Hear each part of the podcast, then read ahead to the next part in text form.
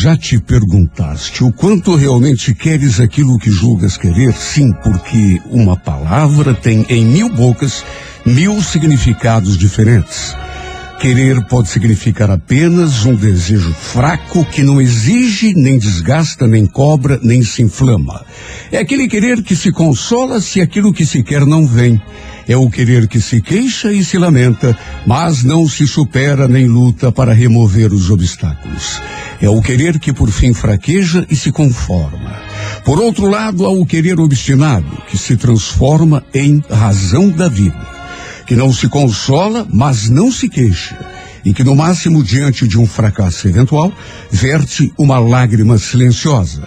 Mas ainda assim, enquanto rola a lágrima, já está obrando na direção do que quer, com os olhos fixos no objetivo a ser alcançado. Se for preciso fazer um esforço mais intenso, então que ele seja feito. E se um sacrifício ainda maior for necessário, que ele seja feito. Porque o querer da expressão querer é poder é justamente este. O desejo obstinado que despreza obstáculos e não aceita a derrota. Que continua lutando mesmo quando a lógica prevê o fracasso que refuga previsões, faz pouco do azar e supera tropeços, e faz da vontade e da fé suas armas infalíveis.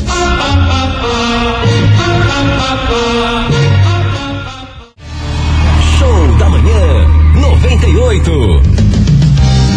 Pois então, hoje, dia 12 de março, dia do bibliotecário. Pois então, e a pessoa que nasce no dia 12 de março uhum. normalmente enfrenta altos e baixos na vida. Uhum. Seu progresso nunca é muito fácil e precisa muitas vezes recomeçar do zero para atingir os seus ideais. A harmonia em casa, desde muito cedo, é fundamental para a formação de sua personalidade, porque tem a facilidade de absorver muito intensamente o que se passa à sua volta. É um tanto exagerada e muitas vezes aumenta a dimensão dos acontecimentos, valorizando coisas sem muito valor e sentindo-se ressentida por motivos insignificantes. Tudo por conta de sua aguda sensibilidade. Embora exerça razoável atração sobre o sexo oposto, com frequência passa por momentos difíceis no amor quando se apaixona, torna-se muito dependente e prestativa o que nem sempre é reconhecido ou retribuído à altura. Para ser realmente feliz, a pessoa do dia 12 de março precisa encontrar alguém que seja muito especial e que saiba compreender sua profunda sensibilidade e protegê-la, pois, no fundo, é uma pessoa romântica incurável e vive construindo castelos no ar. O que a gente sabe nem sempre é muito seguro, né? De jeito nenhum. Sabe quem nasceu no dia 12 de março? Quem é que é? O ator Roberto Bonfim. Gosto muito do Roberto Bonfim, viu? Muito Esse bom. Cara, que muito, homem? muito é. engraçado, 70 né? e tarará tá fazendo. É. Quase oitentinha. A atriz Débora Evelyn também. Hum. O apresentador Luiz Bach é, esse é da turma do, do homem ali, né? É verdade. É, é verdade. Mais uma invenção do homem. Nossa, Aliás, para com bom, isso, para com a isso. cantora e atriz norte-americana Liza Minnelli. Ai, adoro. Que por sua vez é filha de uma grande, outra grande estrela do Sim. cinema, né? Ah, o humorista Carlos Alberto de Nóbrega ah, também. Carlos o Alberto. apresentador ele da praça, né? 84 anos, Renato. Nossa, um jovem ah. senhor, né? E o cantor talentosíssimo James Taylor também faz aniversário. James Taylor. Um outro, um outro da geração presente, Renato, que está de aniversário hoje, fazendo 23 anos, Sim. o Gustavo Mioto. Sucesso aqui na 98. Ô, Miotão, gosto Esse é demais. Bem da, da nova safra Sou mesmo, fã né? dele, sabia? É. Você gosta do Gustavo Mioto? Eu gosto de miojo, gosto. Que miojo, rapaz. Não é? O nome do cara é Mioto. Tá, desculpa. Eu não falo mais. Tá, miojo.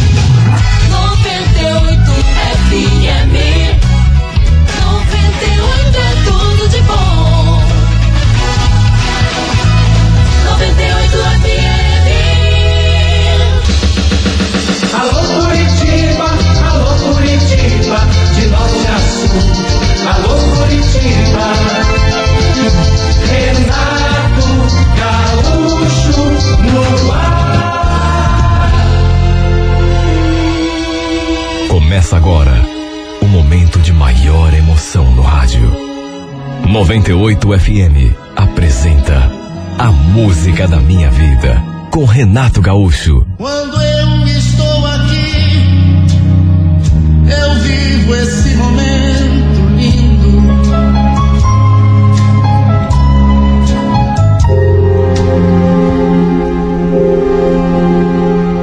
Eu tinha consciência de que ele não era o homem para mim.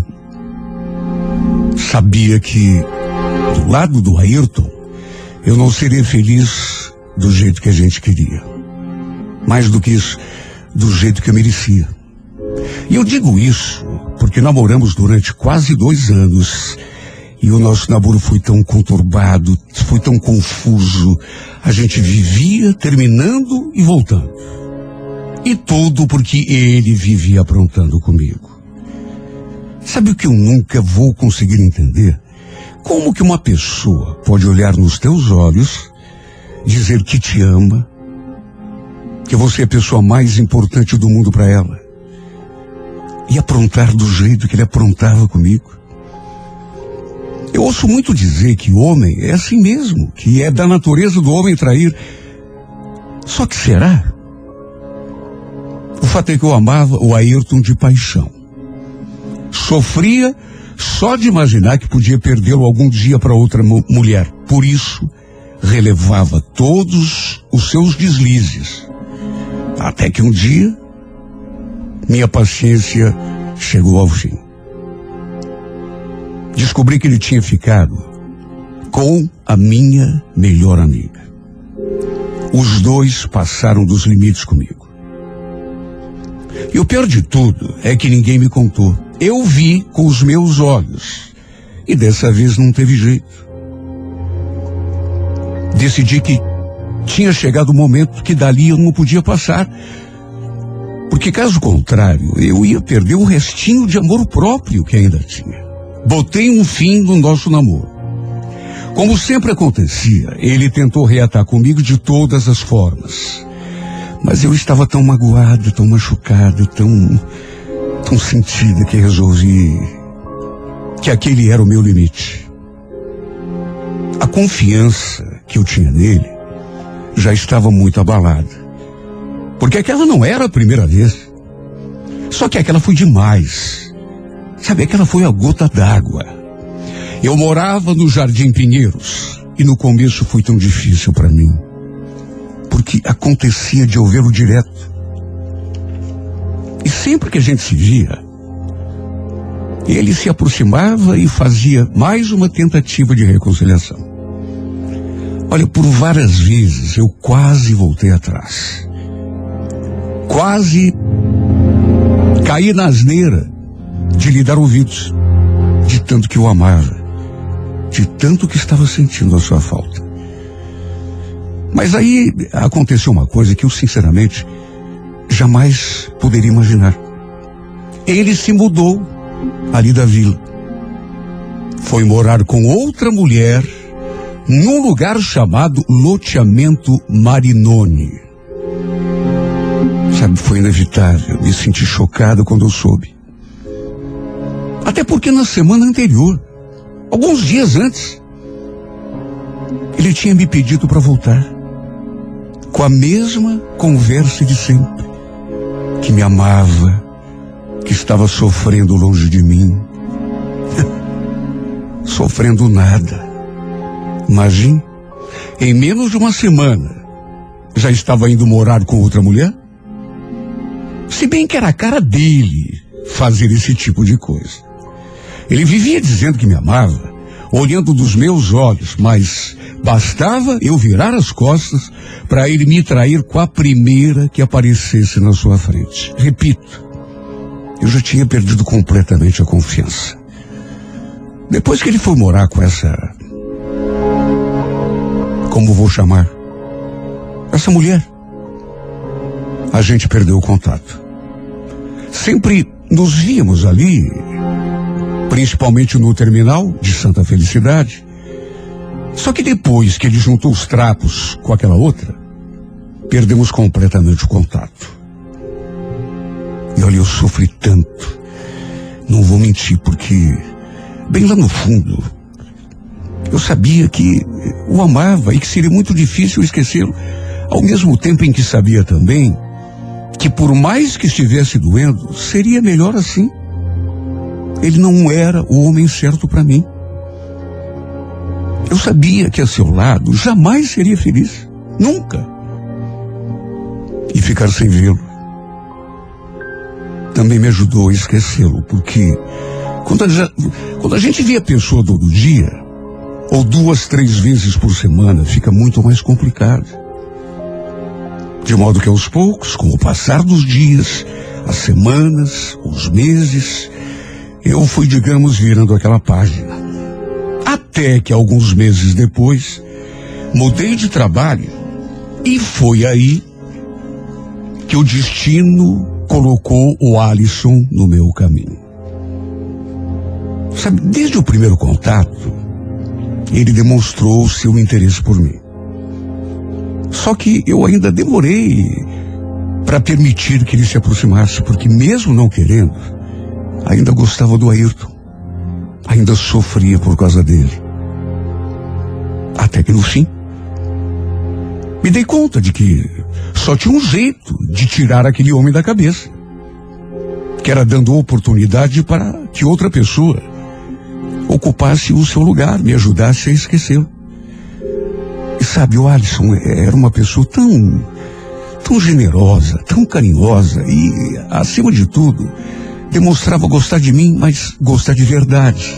Até que no fim, resolvi lhe dar uma chance e foi então que começamos a namorar. E sabe, foi a melhor coisa que eu fiz na vida. Porque desde o começo, ele me tratou tão bem, com tanto cuidado, de modo que aos poucos foi me conquistando. Fazia seis meses e meio que estávamos namorando, quando de repente aquela surpresa. Será que devo dizer surpresa ou armadilha? Eu estava no terminal, esperando o ônibus para ir para casa, quando senti aquela cutucadinha assim no ombro. Eu estava tão distraído, pensamento longe. Levei até um susto. Só que o susto foi ainda maior. Quando me voltei assim para trás e dei de cara com o Ayrton. Ali diante de mim. Olha, as minhas pernas falsearam. Não sei como não desabei no chão. Repito, desde que ele tinha ido morar com aquela mulher, naquele loteamento, que a gente nunca mais tinha se visto nem conversado. Isso já fazia nessa época um ano e meio. Olha, não sei como o meu coração não explodiu. Ele acabou me tirando ali da fila do ônibus, dizendo que a gente precisava conversar. Me pegou pela mão e começou com aquela. Sabe aquele papinho de sempre? Nossa, Joelma. Pensei que a gente nunca mais fosse se ver. Como é que você está? Aliás, você está tão linda. Olha, juro por Deus que eu não imaginava que o baque seria tão grande, porque às vezes eu pensava, e se de repente eu encontrar o Ayrton? Um ano e meio já tinha se passado. E sabe, naquela hora, parecia até que a gente tinha se visto no dia anterior. Conversamos um pouco, até que meu ônibus encostou. Mas adivinha? Ele não me deixou entrar. Diz que fazia tempo que a gente não se via, que queria conversar comigo, saber da minha vida. E detalhe. Aliás, eu não perguntei nada. Até porque, para ser sincera, era um assunto que eu não queria nem saber. Ele é que foi me contando. Por conta própria. Você soube por que, que eu sumi, né? Olha, nem te conto. Eu me enrolei aí com uma mulher, mas agora estou livre. Estou sozinho de novo. Mas e você? Me conta. Como que tá a tua vida? Eu não quis ficar entrando em detalhes sobre minha vida, até porque não tínhamos nada a ver um com o outro. Na verdade, a nossa história era coisa do passado. Eu sei muito bem que podia ter dito que andava namorando e que estava feliz, inclusive, ao lado desse meu novo namorado, mas é que me senti tão perturbada, tão confusa ao vê-lo ali na minha frente. Meu Deus, fazia um ano e meio que fiquei completamente fora do ar. Não atirei para nada. E ele ficou eh, me fazendo elogio, dizendo que eu estava mais linda, que, que aquele batom que eu estava usando caía muito bem na minha boca, que meu cabelo estava bonito, que eu toda estava linda. A verdade é que o Ayrton sempre teve lábia. Sabe aquela conversinha mole que você diz para si mesmo que não funciona, mas que dependendo do jeito como a pessoa fala, acaba. Tanto que ele sempre me levava na conversa. Quando surgia algum boato de que não sei quem o tinha visto com outra, ele sempre conseguia me convencer do contrário. Aí a gente brigava, eu terminava, mas no fim ele voltava e eu sempre acabava perdoando. Tapando o sol com a peneira, fingindo para mim mesma que tinha acreditado e eu aceitava de volta. E nesse dia, ele no fim acabou me convencendo aí com ele até um boliche que tinha ali perto. Me tirou da fila do meu ônibus, eu já indo para casa, para ir até aquele boliche. Ai, que faz tanto tempo que a gente não se vê. Eu tô com tanta saudade, queria tanto conversar com você. Olha, eu devia ter entrado naquele ônibus e o deixado ali conversando sozinho. Mas não me perguntem por quê. Acabei caindo na conversa dele. Como tantas vezes já tinha acontecido no passado. A gente tinha o costume de ir àquele lugar quando namorávamos. E desde então, que eu nunca mais tinha colocado os pés naquele lugar. Ficamos ali conversando, olhando o movimento, até que pelas tantas ele olhou assim bem fixamente por mim e falou: Olha, eu acho que essa semana eu tô voltando lá para casa da minha mãe. A gente podia. Ayrton. Eu nem o deixei terminar a frase. Ayrton não fala nada, tá? Aliás, acho melhor a gente ir embora. Eu, eu preciso voltar para casa. Que isso, gatinha? Pelo amor de Deus. É tão cedo ainda. Ó, vamos ficar aqui mais um pouquinho. Depois eu chamo um carro de aplicativo para você. É que tem uma coisa que eu tô querendo fazer desde que te encontrei lá naquele terminal. Ele falou aquilo e eu não tive tempo nem de raciocinar. Porque foi ele dizer aquela frase e já colar a sua boca na minha. E não sei se por conta do inesperado, da surpresa, mas eu não esbocei nenhuma reação. Simplesmente deixei o beijo acontecer. E olha só, eu sei o que aquele beijo desencadeou aqui dentro de mim. Eu já estava me sentindo confusa, perturbada, só de estar ali na presença dele, mas o fato é que depois daquele beijo, tudo ficou ainda mais ingovernável diante de mim. A grande verdade é que um ano e meio tinha se passado. Eu já estava, inclusive, namorando um outro cara de quem eu gostava, só que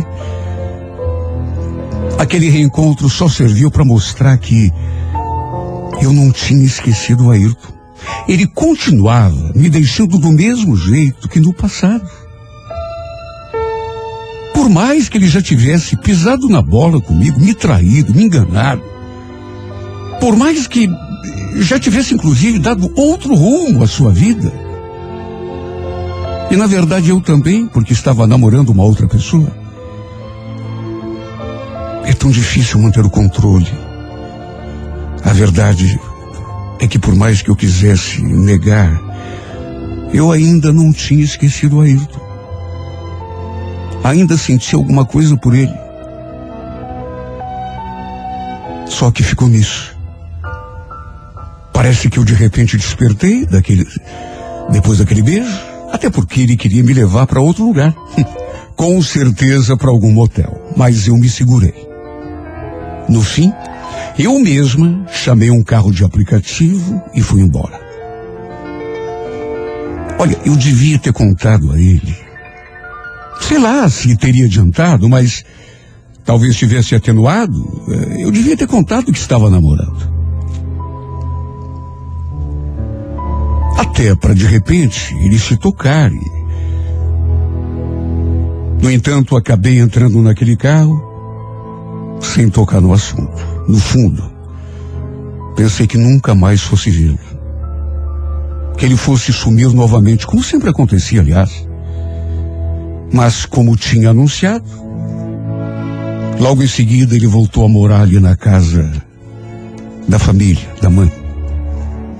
De modo que passamos a nos ver regularmente de novo. Aliás, já no sábado seguinte, ele veio à minha casa.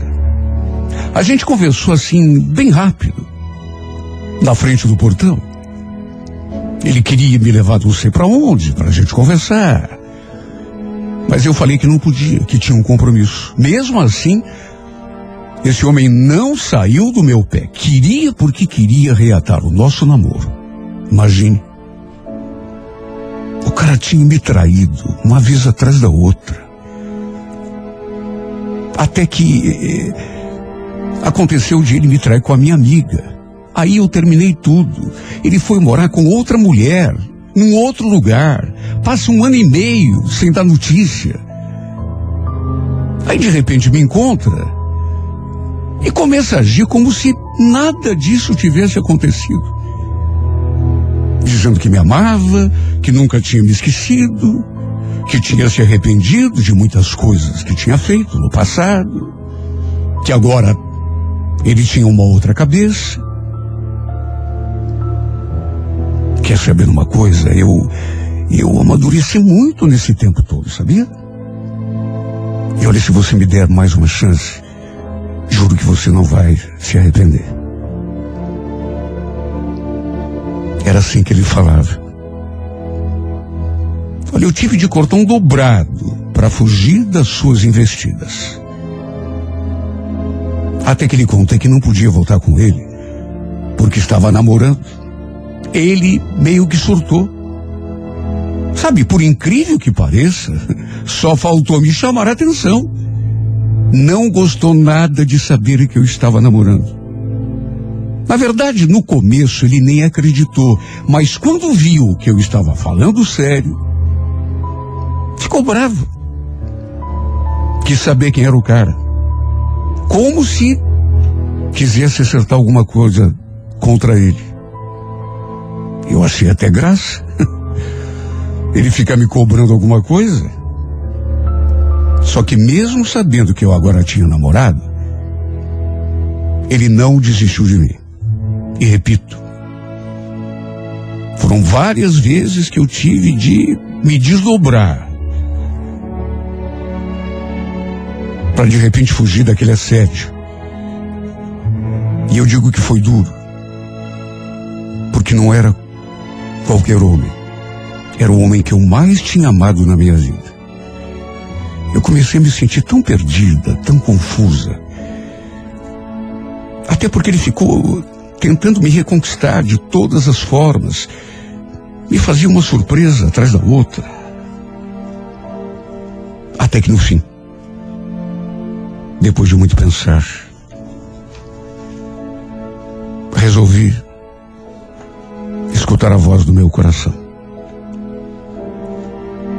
Nessas alturas, eu já não podia negar a mim mesma que a volta dele tinha reacendido a chama daquela paixão. Aquela paixão que eu pensava ter se apagado dentro do meu peito, mas que só estava, na verdade, adormecida.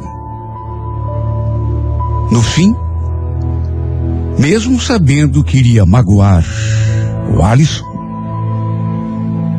acabei desmanchando o nosso namoro. E já no dia seguinte, reatei com o Ayrton. Sabe, no dia em que voltamos, passamos a mais maravilhosa das noites, nos amando numa cama de motel. Até eu que não sou de beber, brindei a nossa volta com uma taxa de vinho. E olha, só Deus sabe o quanto eu estava feliz. Na minha casa, naturalmente, o pessoal não recebeu muito bem a notícia. Até porque ninguém queria que eu terminasse com o Alisson. E muito menos para voltar com Ayrton. Porque todo mundo sabia o que eu tinha passado nas mãos dele. E naturalmente, minha mãe principalmente, tinha medo de que ele aprontasse comigo de novo. Apesar de toda a certeza que eu tinha de que isso não ia acontecer. O problema foi que acabei quebrando a cara. Mais uma vez. E nem foi preciso esperar muito para descobrir que tinha feito a pior aposta da minha vida. Eu devia imaginar que isso ia acontecer, mas eu estava tão cega, tão deslumbrada pelo fato de ele ter voltado para mim depois de muitas tentativas que não vou nem entrar em detalhes porque é uma coisa que ainda me machuca tanto, mas mais uma vez, como daquela última, ninguém veio me contar. Mais uma vez, como daquela última vez, eu o flagrei aos beijos e abraços com outra mulher.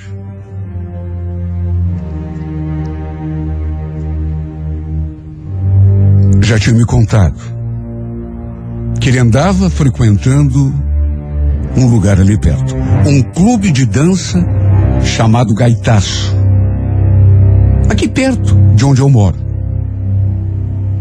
Falaram que ele andava frequentando esse lugar e chegaram a me dizer que já o tinham visto dançando com uma, com outra, sentado à mesa não sei com quem. E eu, inclusive, cheguei a interpelá-lo duas ou três vezes. Só que, é claro, ele sempre negava. Dizia que nunca mais aprontaria comigo. Só que, pelo visto, não tinha aprendido a lição. Quer dizer, quem não tinha aprendido a lição, no fundo, no fundo, não era ele, era eu. De tanto que vieram me falar. Um dia, eu e a minha irmã fomos lá conferir e olha, nem foi preciso procurar muito, porque ele estava logo na entradinha do salão, sentado assim, num canto, numa mesa ao lado de uma mulher. Meu mundo ruiu naquela hora.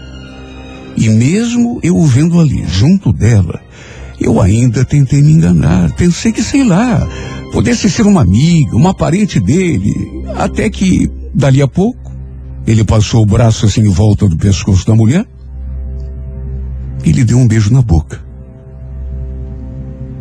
Os dois levantaram depois do beijo. Talvez fossem ao bar ou lá para fora, sei lá. E eu fiquei assistindo de camarote. Fiquei ali parada, petrificada. Minha irmã me puxando. Vamos embora, vamos embora. Você já viu o que tinha que ver? Só que eu estava vendo, mas não conseguia acreditar. Até que o safado me viu. Passou ali perto, de onde eu estava com a minha irmã, olhou assim para mim, arregalou o olho. Olha, se arrependimento matasse. Só que não foi por falta de aviso. Maldita hora que esse homem ressurgiu das cinzas na minha vida. Maldita hora em que esse homem me encontrou naquele terminal. Maldita hora que eu saí daquela fila do ônibus. E fui até aquele boliche com ele, porque se fosse só um pouquinho menos idiota, eu iria prever que é, o, o que aconteceria dali para diante. Se eu desse espaço, se eu deixasse ele falar, seria o mesmo que já tinha acontecido muitas vezes. Ele ia me enganar. Ele ia me levar no bico de novo.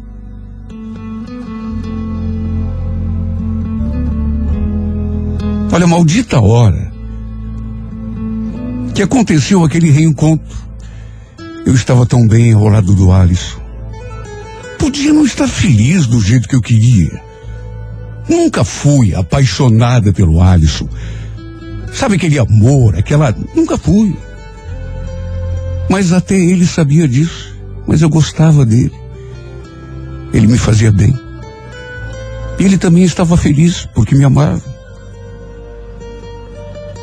Ele podia não ser o amor que eu sempre pedi a Deus mas pelo menos gostava de mim e respeitava.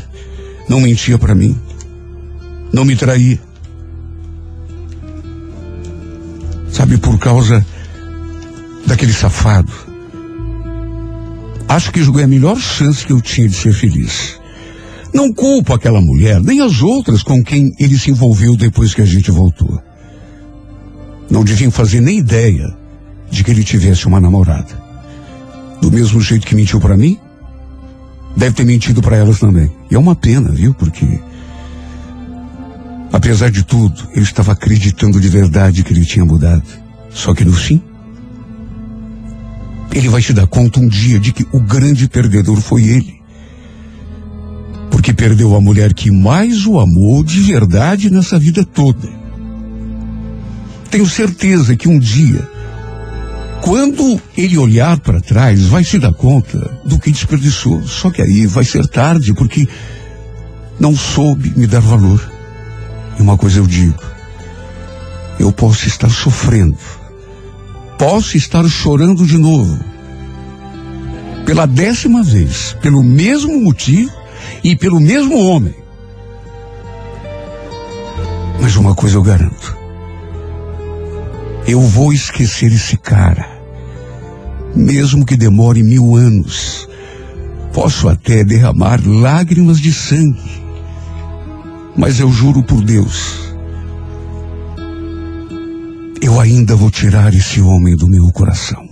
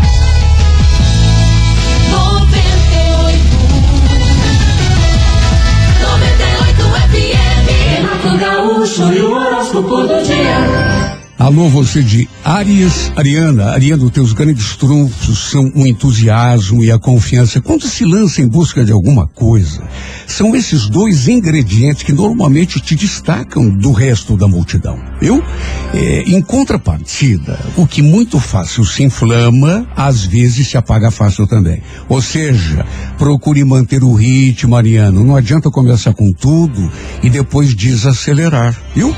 No romance, pegue leve na hora de dizer aquilo que pensa, até porque tem sempre um jeito é, mais cordato, né? Que não ofende, que não magoa, de falar aquilo que a gente quer. Coregrená, número 38, hora onze e meia da manhã. Alô, Toro, bom dia. Taurina, Taurino está tentando atingir um objetivo qualquer. Tenha em mente que tuas chances são boas agora. Aliás, são sempre boas. No entanto, perceba que nós vivemos num mundo eh, muito competitivo, Toro, viu? Em que o mais vagaroso voa, né? Mesmo sem contrariar a tua natureza precavida, não marque passo, né? No romance, encontre uma forma sensata de defender teu espaço. Não é com cobranças declaradas ou manifestações de insegurança que a gente atrai e muito menos preserva alguém do nosso lado. Cor azul, número 29, hora sete da noite. Gêmeos, bom dia.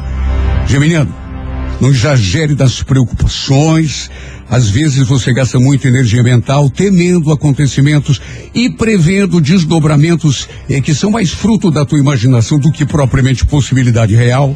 É, no romance, busque não se mostrar excessivamente desconfiado. Tome cuidado, claro, deixe as barbas de molho, mas tudo com sutileza. E os gêmeos?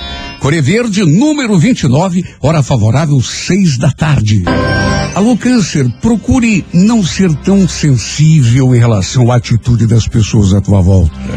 Né? Evitando se aborrecer e fragilizar por coisas que no frigir dos ovos não são assim tão importantes. Tua sensibilidade deve ser tua aliada e não tua inimiga, né? No romance, enfrente as situações com otimismo, né? De maneira positiva. Para despertar afeto em alguém, você precisa primeiro acreditar que tem competência para isso. A Corebege, número 99, hora 10 da manhã.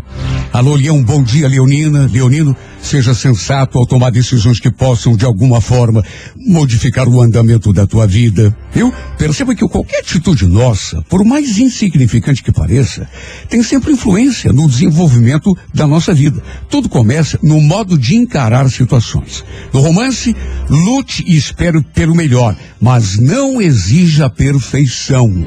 A cor é salmão, número 84, hora nove e meia da noite. Bom dia para você de Virgem.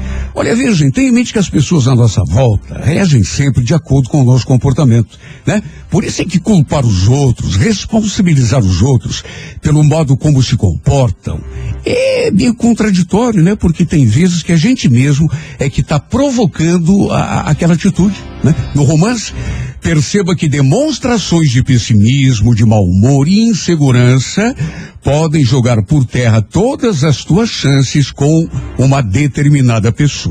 Cor amarela, número 45, hora favorável, duas da tarde.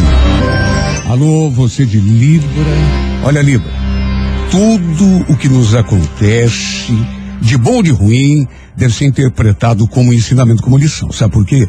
Porque dali a pouco, volta e meia, acontece mais ou menos a mesma coisa. E se a gente não aprende a lição, bate com a cara do chão de novo. Tá entendendo? Pense nisso. O romance, prefiro que tem consistência aquilo que talvez só tenha aparência livre. Cor vermelha, número 38, hora dez e meia da manhã. Alô, escorpião, bom dia. Preste atenção, escorpião, e você vai perceber que tem sempre, sempre se dá bem quando trabalha em silêncio. É muito mais garantido né? Por ter uma determinação muito grande e uma baita capacidade de concentração, você só precisa mesmo é decidir. Uma vez que decidiu e arregaçou as mangas, praticamente nada no mundo pode te segurar. No romance, lembre-se de que quem não sabe relevar e desculpar pode destruir a ponte sobre a qual ele mesmo vai passar. Corecaque, número 88 hora oito e meia da noite. Bom dia, Sagitário. Não se lamente por talvez não possuir as condições ideais para levar um plano pessoal adiante. Na verdade, Sagitário, sempre vai estar tá faltando alguma coisa, né? Quem procura desculpa e pretexto para não começar, só perde tempo, não realiza nada nunca. Comece com o que tem. Dali a pouco, o que está faltando aparece. No romance, encaminhe os acontecimentos para o lado que te convém. Mas evite forçar a barra de uma determinada pessoa. A gente pode induzir, mas não pode forçar, né? A Coreia Violeta, número 29, hora quatro da tarde. Alô, Capricórnio, bom dia.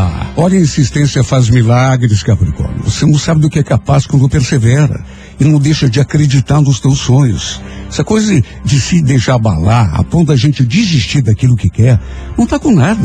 Né? E a gente faz isso direto. É ou não é? Desiste, lá adiante se arrepende, aí já era.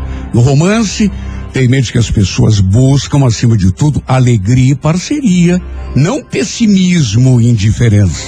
Viu? A Corevinho, número 63, hora 11 da manhã. Aquário, bom dia. Olha, aquariana, aquariano, saiba conviver com pessoas cujas ideias, posições talvez não sejam as mesmas que você tem. O grande segredo da boa convivência é justamente aceitar o fato de que nós pensamos diferente uns dos outros. Você não precisa mudar de ideia só para agradar, mas tem que conviver, né? Eu sei que é difícil. É, eu sei que é difícil, mas no romance não se contente com menos do que merece. Você tem condições de ter o melhor. Não tire isso da cabeça, quadro. Coré Laranja, número 65, hora sete da noite. Alô, Peixes, bom dia. Sendo, mantém o ânimo forte e uma atitude positiva diante das situações que se apresentarem. Fundamental será não se assustar por antecipação com dificuldades ou oposições, viu? Tem muita coisa boba que a nossa imaginação faz parecer um bicho de sete cabeças. E não é. No romance, Entenda que ser sensível e ser romântico é bacana, mas não significa tirar os pés do chão. E o Pisciano? Coreia Dourada, número 26, horas 5 da tarde. Sua manhã é tudo de bom com Renato Gaúcho. Alô Curitiba, alô Curitiba, de norte a sul. Alô Curitiba.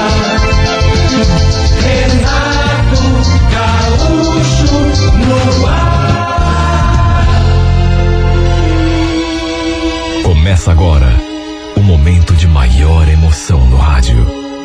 98 FM apresenta A Música da Minha Vida com Renato Gaúcho. Quando eu estou aqui, eu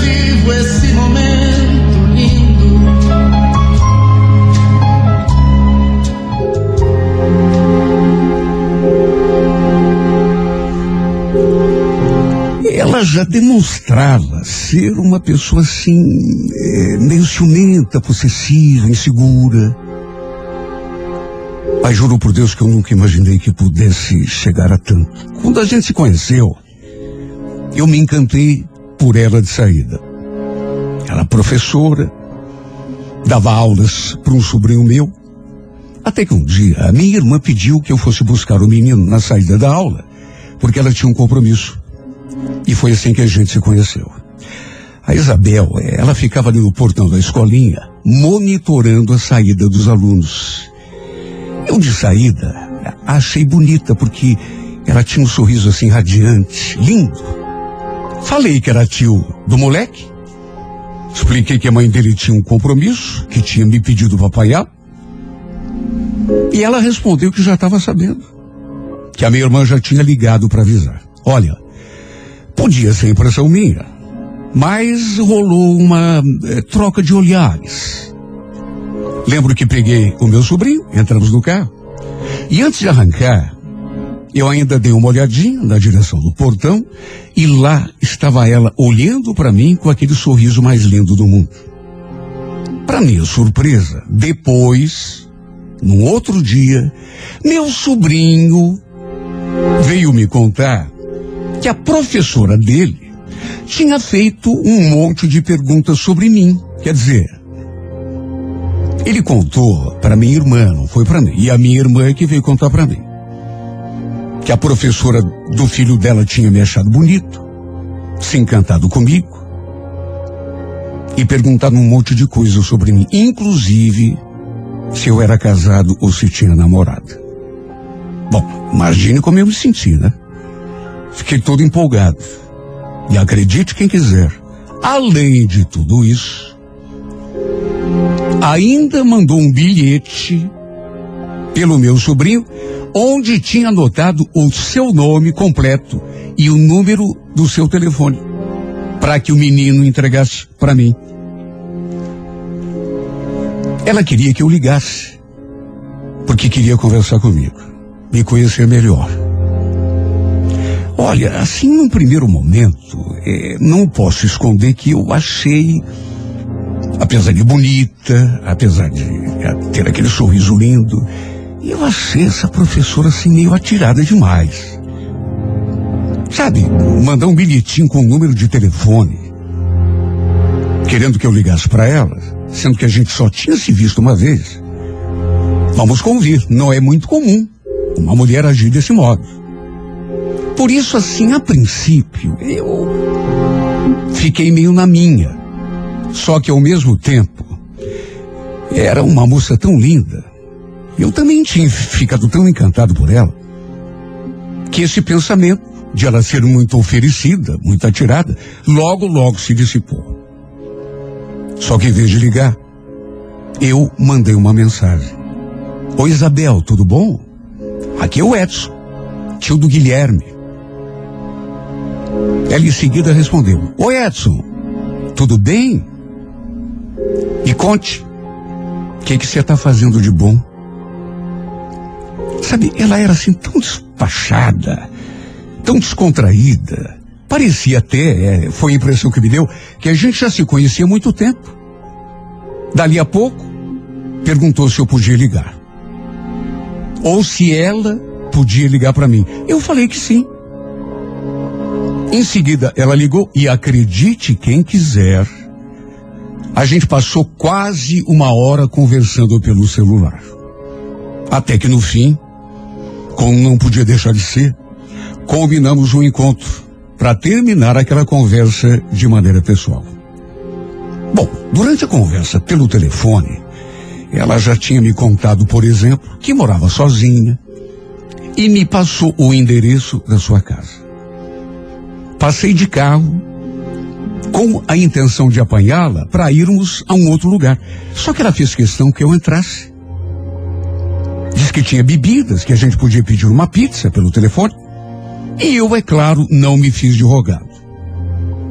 No fim, acabamos ficando juntos já naquele nosso primeiro encontro. E quer saber, rolou uma química tão forte, uma coisa assim sabe, um entendimento que eu fiquei ainda mais encantado depois que fomos para a cama. Enfim, foi desse modo que começamos a nos relacionar. Ela era separada, não tinha filhos. Já morávamos ali sozinha, naquela casa, desde que tinha se separado. E é como eu já falei. Desde o começo, deu para perceber um certo traço de mulher ciumenta no seu jeito, possessiva, meio controladora. Durante o namoro, por exemplo, deu para sentir que a personalidade dessa mulher era forte. Até que depois de oito meses de relacionamento, ela me convidou para morar com ela. Na verdade, na prática, eu já vivia ali. Olha, era raro o, o, o dia em que eu dormia na casa da minha mãe. Eu acho que naquelas alturas já tinha mais roupa minha ali na casa da Isabel do que na casa dos meus pais. Só que um dia a gente, digamos assim, oficializou. Ela fez o convite e eu fui logo aceitando.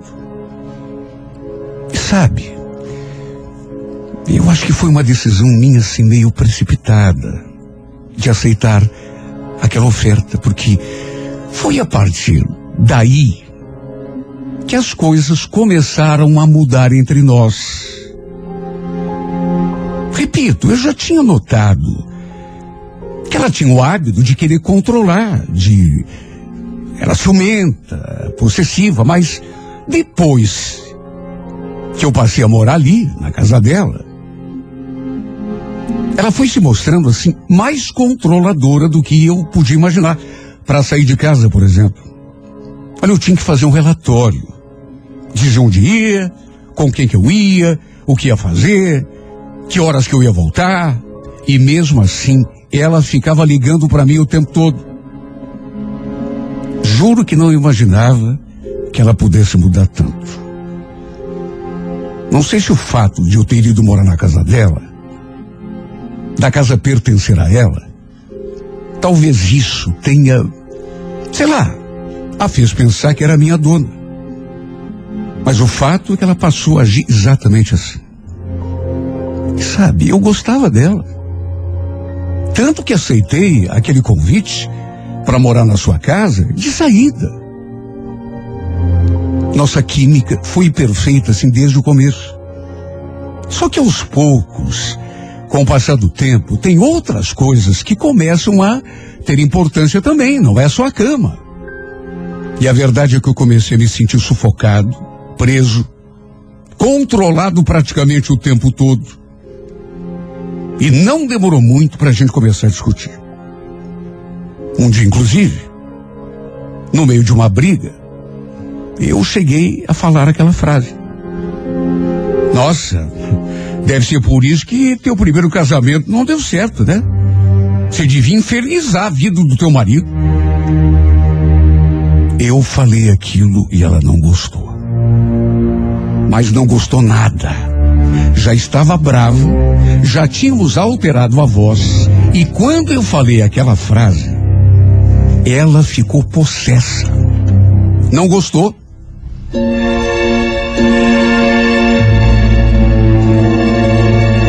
Fato é que, do jeito que as coisas andaram, era até natural que no fim houvesse um afastamento. Eu já estava prevendo que era questão de tempo. Até que na briga seguinte, ela me falou que a casa era dela e que eu tinha que viver segundo as suas regras ali dentro. Olha para que que ela foi falar aquilo. Foi a gota d'água.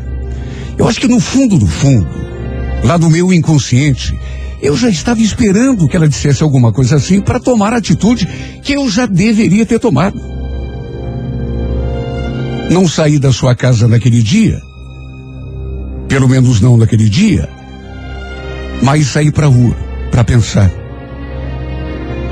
E de cabeça mais fria, aproveitei para passar o resto do dia procurando outra casa pela internet.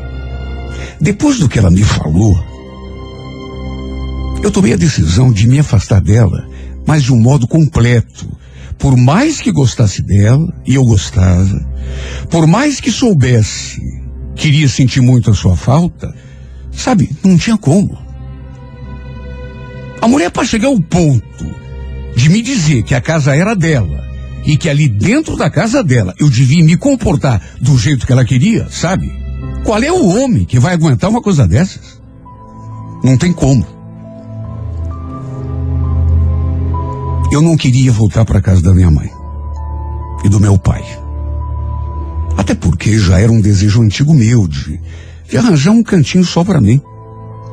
Aí fui pesquisar, selecionei algumas casas para alugar e entre elas, uma me interessou mais do que as outras, pelo fato do valor do aluguel ser baixo e caber no meu orçamento. Liguei para a proprietária, era uma mulher chamada Geni, e combinamos eh, de ela me mostrar a casa por dentro.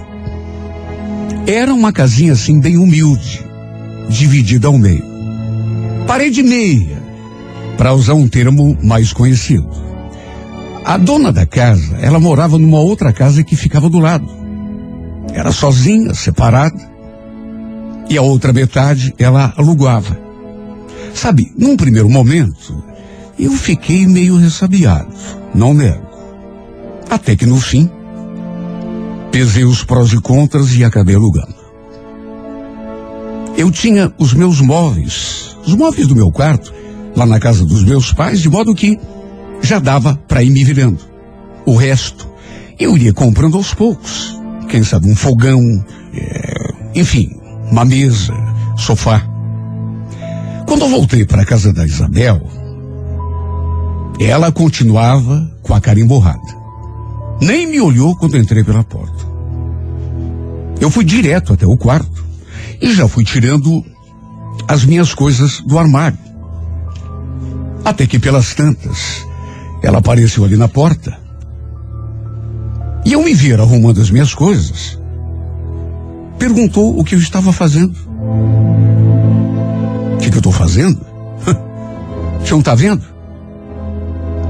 Você acha que eu vou aguentar viver dentro da tua casa, você falando essas coisas para mim? Olha, já tô cansado de tanta briga, de tanta discussão, viu? Não tô mais aguentando o teu jeito. Você quer ser minha dona e sabe quando que você vai ser a minha dona? Nunca. Ela só ouviu e não falou nada. Mas continuou ali, em silêncio, só me observando, até que voltou para a sala. Sabe, a nossa despedida foi uma coisa tão triste, tão deprimente, porque eu passei por ela, ali na sala, com aquela mala de roupa na mão, e a gente praticamente nem se despediu. Eu apenas falei um tchau. E ela não teve a capacidade sequer de responder. Pelo jeito, devia estar dando graças a Deus de eu estar indo embora. Bom, apesar de tudo, é muito ruim terminar um relacionamento dessa forma. Mas enfim, já que não tinha outro jeito, para resumir, acabei passando aquela noite toda na casa dos meus pais, no meu quarto. Só que me mudei para minha nova casa já no dia seguinte. Levei as coisas que eu tinha ali no meu quarto e o resto, repito, eu iria comprando à medida que tivesse possibilidade. E olha, a Geni, a, a dona da, da, da, casinha, ela foi tão bacana comigo, me ajudou em tudo. Deu para ver de saída que era uma pessoa assim, sabe, para se ter uma ideia, até me convidou para jantar com ela naquela primeira noite. E a gente conversou tanto durante aquele jantar. Lhe contei que tinha acabado de sair de um relacionamento, por isso tinha procurado uma casa para morar. Até falei um pouco como era a minha vida com a Isabel. Que ela era uma mulher assim meio problemática.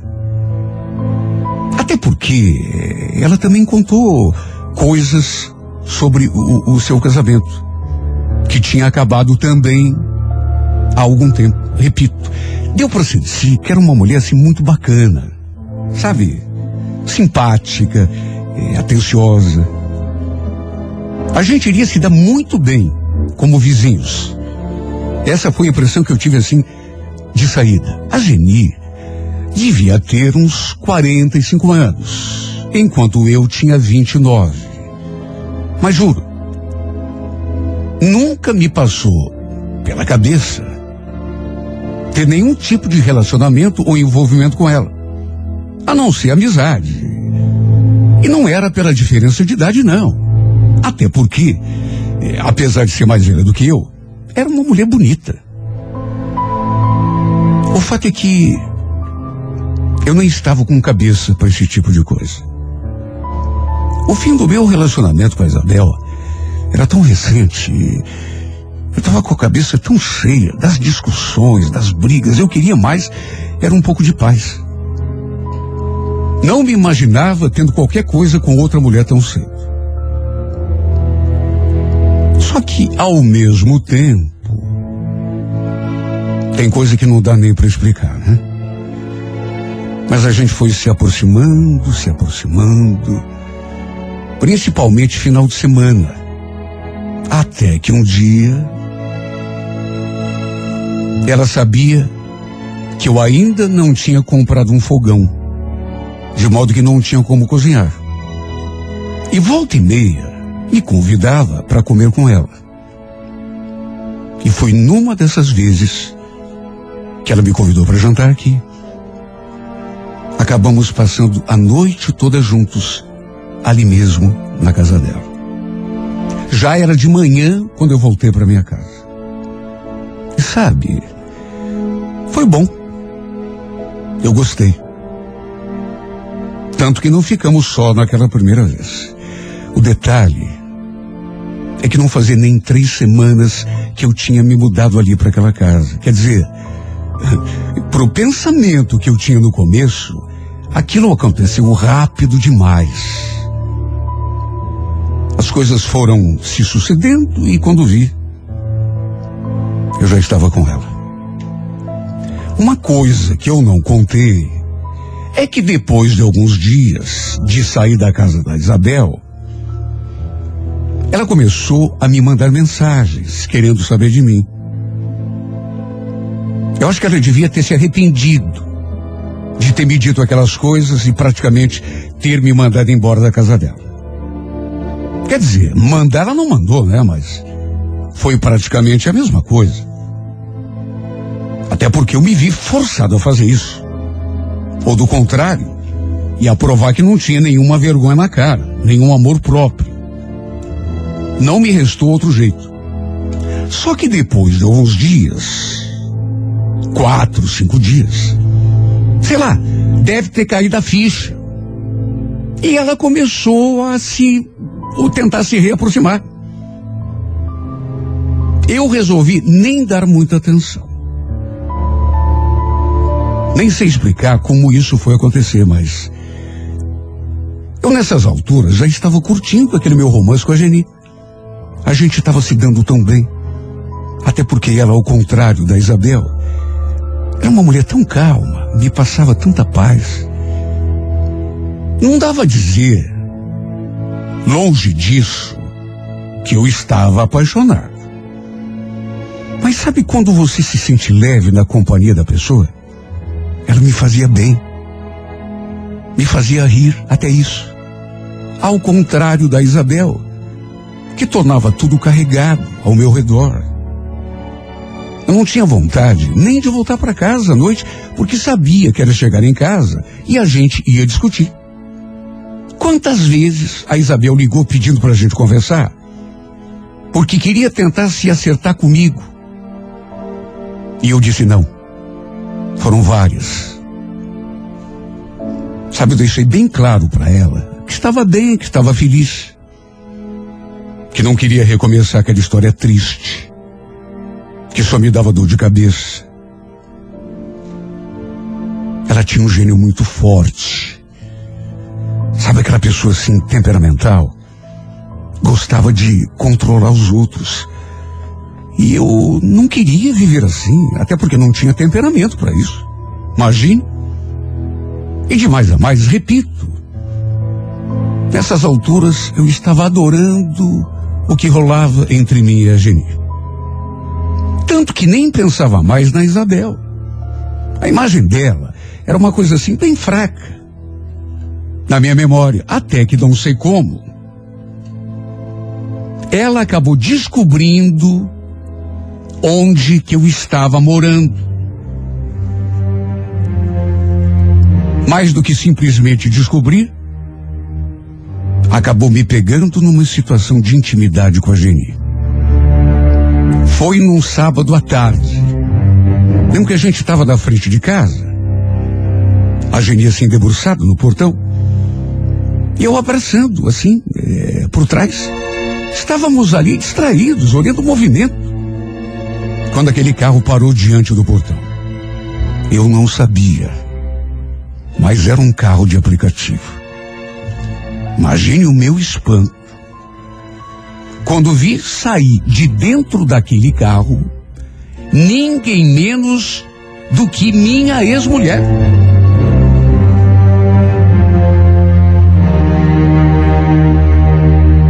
Aliás,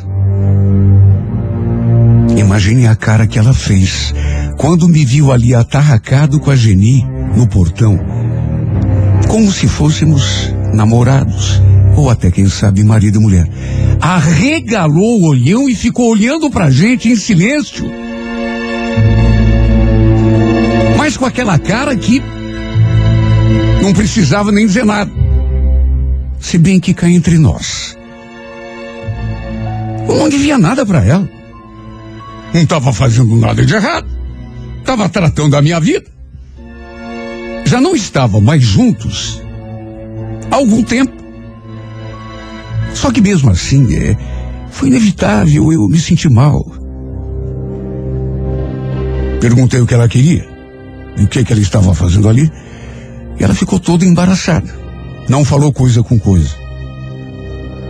Sabe, naquela hora eu senti até um pouco de pena dela, porque ela ficou tão desconcertada. Naturalmente que não devia estar esperando me encontrar com outra. Ela ficou tão desenchavida que foi embora sem falar nada assim que desse para aproveitar. Ficou toda desorientada ao me ver ali com a Geni. Tanto que saiu caminhando. Mas sabe quando a pessoa sai caminhando assim que você percebe que a pessoa está meio sem rumo? Foi direto para a avenida. E lá deve ter pedido um táxi ou um carro de aplicativo, não sei. Só que depois ela me ligou. E acredite quem quiser. Até aquele momento, eu estava com pena dela. Juro por Deus, me deu pena pelo jeito como ela ficou. Eu me coloquei no seu lugar e fiquei com pena porque vi que ela ficou desorientada. Tanto que saiu caminhando como uma barata tonta. Só que, no caminho, ela deve ter se recobrado, pelo menos um pouco. E a, adivinha o que aconteceu? Me mandou uma mensagem, eu ali com pena, ainda pensando naquela cena, quando de repente ela mandou uma mensagem dizendo que eu a atendesse, que ela iria ligar em seguida, e de fato ligou. Olha, até por aquela pena que eu estava sentindo, eu resolvi atender, quem sabe até dar uma explicação, mesmo que eu não devesse. Só que ela aproveitou para simplesmente dizer tudo aquilo que ela tinha na cabeça e que não teve espírito para me dizer quando me viu com a Geni ali no portão. E o pior foi que ela ofendeu a Geni tanto. Além de descer o sarrafo em mim, além de ter falado um monte, chegou a chamar a Geni de velha. E olha, isso me doeu tanto porque. Sabe, ela não merecia. Ainda bem que ela não ouviu. A Isabel chegou ao cúmulo de me perguntar aquilo. Escuta, o que, você está fazendo com essa velha? Naturalmente que eu não fiquei quieto e acabamos batendo boca. Porque eu não admiti que ela falasse daquele jeito em relação a Geni. O que eu não imaginava é que aquilo seria só o começo. Porque essa mulher começou a me perturbar, a perturbar a minha vida, a me infernizar de um tal modo. E o pior que não apenas a mim mas infernizar a vida da Geni também. Um dia, eu cheguei em casa do trabalho e a Geni estava meio que chorando e foi logo me contando. Sabe quem teve aqui hoje? A tua ex. Você não acredita nas coisas que ela me falou. Ela repetiu tudo. Tintim por tintim, tudo que Isabel tinha dito. Aproveitou a minha ausência para rasgar o meu cartaz. Olha, ela inventou tanta coisa, tanta mentira a meu respeito. Inclusive, que eu lhe devia dinheiro. Olha, eu fiquei fulo da vida. Eu fiquei num estado de nervos. Tanto que liguei para ela depois e falei um monte. E pedi encarecidamente: mulher, pelo amor de Deus, me deixe em paz. Vá cuidar da tua vida.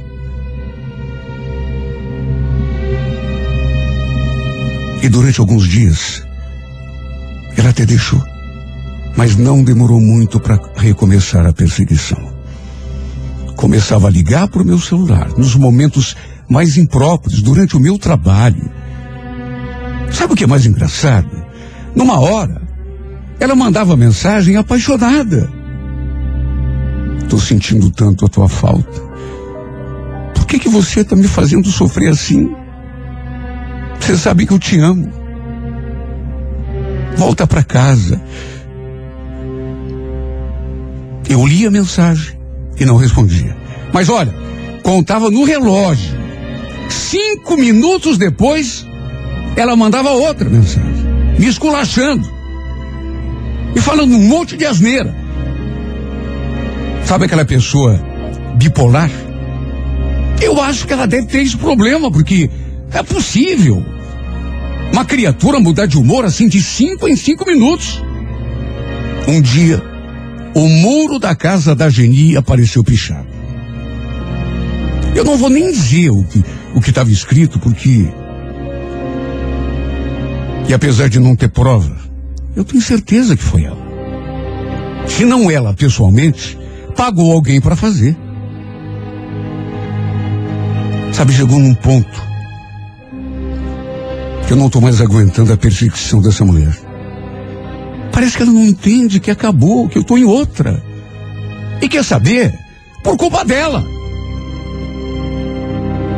Até para Geni, ela anda ligando. Não sei como ela consegue descobrir. Primeiro descobriu o endereço onde eu estava morando. E na semana passada, ligou para o celular da Geni. De que maneira que ela conseguiu o telefone da Geni, eu não sei. Tá certo que eu não posso provar que seja mesmo ela. Mas eu tenho certeza que é. Até porque de vez em quando, alguém liga de um número privado para o celular da Geni e fala um monte. Só que depois liga de novo e fica só escutando. Muda. Isso às vezes acontece até de madrugada. Olha, já teve caso da Geni acordar às quatro horas da manhã com o celular tocando. Eu não tenho dúvida, mas nenhuma. Repito, embora não possa provar. É você, Isabel. E a partir de agora, eu estou falando diretamente com você porque eu tenho certeza de que você está me ouvindo. Pelo menos você sempre ouvia aí no teu serviço com as tuas amigas as cartas desse programa. E se mesmo assim, de repente, por um acaso você não estiver ouvindo, alguma delas vai te contar. Eu sei que é você. Ou você acha que eu sou bobo? Sabe, eu não quero, Isabel, chegar ao ponto de levar esse caso para a polícia. Mas olha, a minha paciência tem limite. Eu não estou mais aguentando a tua perseguição. Você manda mensagem dizendo que me ama, que precisa de mim, que não consegue viver sem mim. Mas, em primeiro lugar, quem me esculachou e praticamente me expulsou da tua casa foi você. E segundo, isso não é amor nem aqui, nem em lugar nenhum. Para mim isso é doença. Deve ser por isso que teu primeiro casamento não deu certo. Repito, mande essa carta, gente. Porque eu sei que essa mulher, e você também sabe, porque a gente já conversou sobre isso, tanto que pedi a tua permissão para escrever e mandar a carta. Porque eu sei que é ela. Embora não possa provar, eu sei que é ela. Viu, Isabel? Eu sei que é você. Me deixa em paz, mulher. Vai cuidar da tua vida. Ou você acha que vai me reconquistar desse modo? Que isso te sirva de lição. Ninguém aguenta outra pessoa no pé, do jeito que você Olha, para minha sorte, as mentiras que você inventou para Geni, que está aqui do meu lado enquanto eu estou escrevendo essa carta, não surtiram efeito, porque ela não acreditou. Ela preferiu confiar na minha palavra. Só que mesmo assim vou te pedir pela última vez, pare com isso. Eu tenho medo, sabe do quê? De uma hora me bater uma loucura. E, e eu fazer uma bobagem. Sabe, te estrangular. Será que é isso que você quer? Até porque eu tenho medo também que a Geni uma hora se canse dessa perseguição. Eu estou vivendo muito bem com ela. Eu estou vivendo feliz do jeito que do teu lado eu nunca fui. Quer dizer, no começo até fui, mas a tua companhia me fez bem, mas só lá no comecinho. Não adianta a gente ser feliz uma semana e viver no inferno durante um ano todo. Que é bem o contrário do que, do que eu estou vivendo com a Geni. A companhia dela me faz bem o tempo todo. Me faz sentir leve de um jeito que eu nunca me senti. Isabel, não quero o teu mal, Isabel. Eu só quero um pouquinho de paz. Sabe, não quero te prejudicar de nenhuma forma. Só quero que você me dê o direito de viver minha vida. Por isso que em nome de todos os momentos felizes, que não foram tantos assim, mas que a gente viveu junto lá no comecinho, encarecidamente eu te peço, me dê sossego, Isabel. Me deixe em paz, Isabel. Por tudo quanto é mais sagrado, procure ser feliz longe de mim e me deixe em paz. Pelo amor de Deus, Isabel.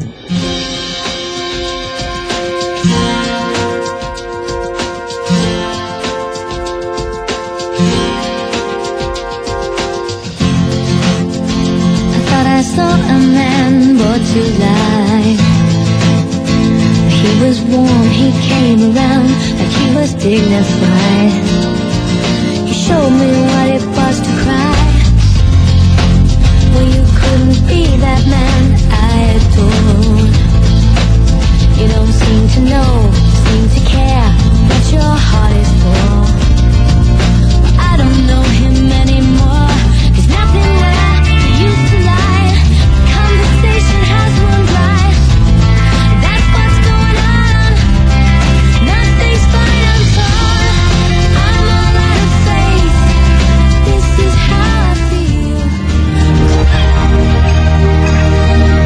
A música da minha vida vai ao ar aqui pela Rádio 98 FM em duas edições diárias. A primeira às oito e meia da manhã e a segunda às onze horas.